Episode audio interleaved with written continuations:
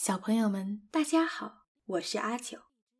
今天我们来讲扁鹊见蔡桓公的故事。这个故事来自先秦的韩非子。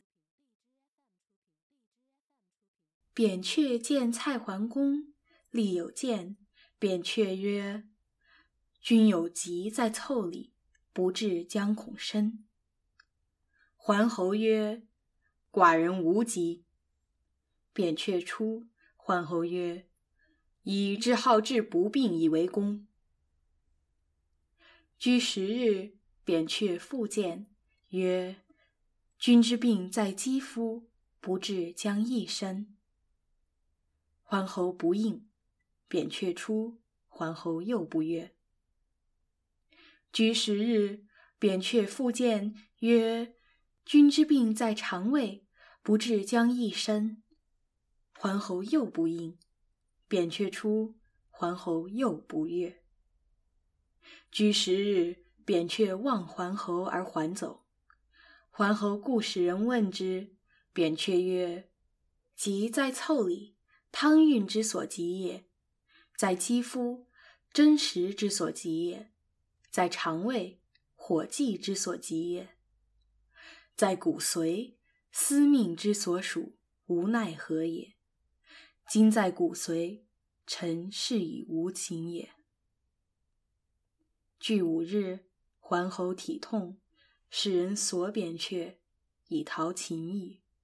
桓侯遂死。下面我用现代文讲一次这个故事。扁鹊是战国时期一位著名的医生。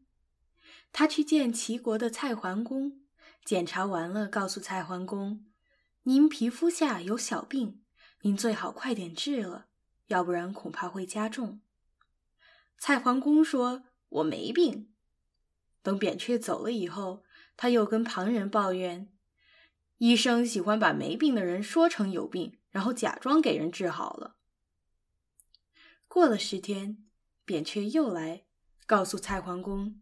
您的病已经发展到您的肌肤了，再不治疗，问题就会更严重了。可是蔡桓公还是不听，扁鹊只好走了。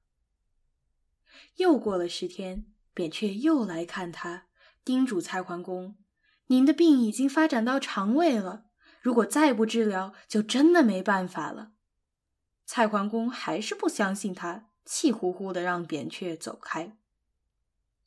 又过了十天，这次当扁鹊来到蔡桓公面前的时候，远远的看了他一眼，转头就走。蔡桓公问他怎么了，扁鹊说：“您的病还小的时候，热敷一下就能好；到了肌肤，针灸可以解决问题；到了肠胃，火鸡汤还可以治；可是到了骨髓以后，就只归老天爷管了。”您的病现在已经发展到您的骨髓了，我也就没什么可说的了。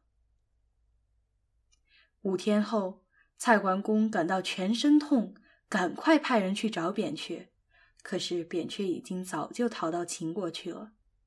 不久，蔡桓公去世了。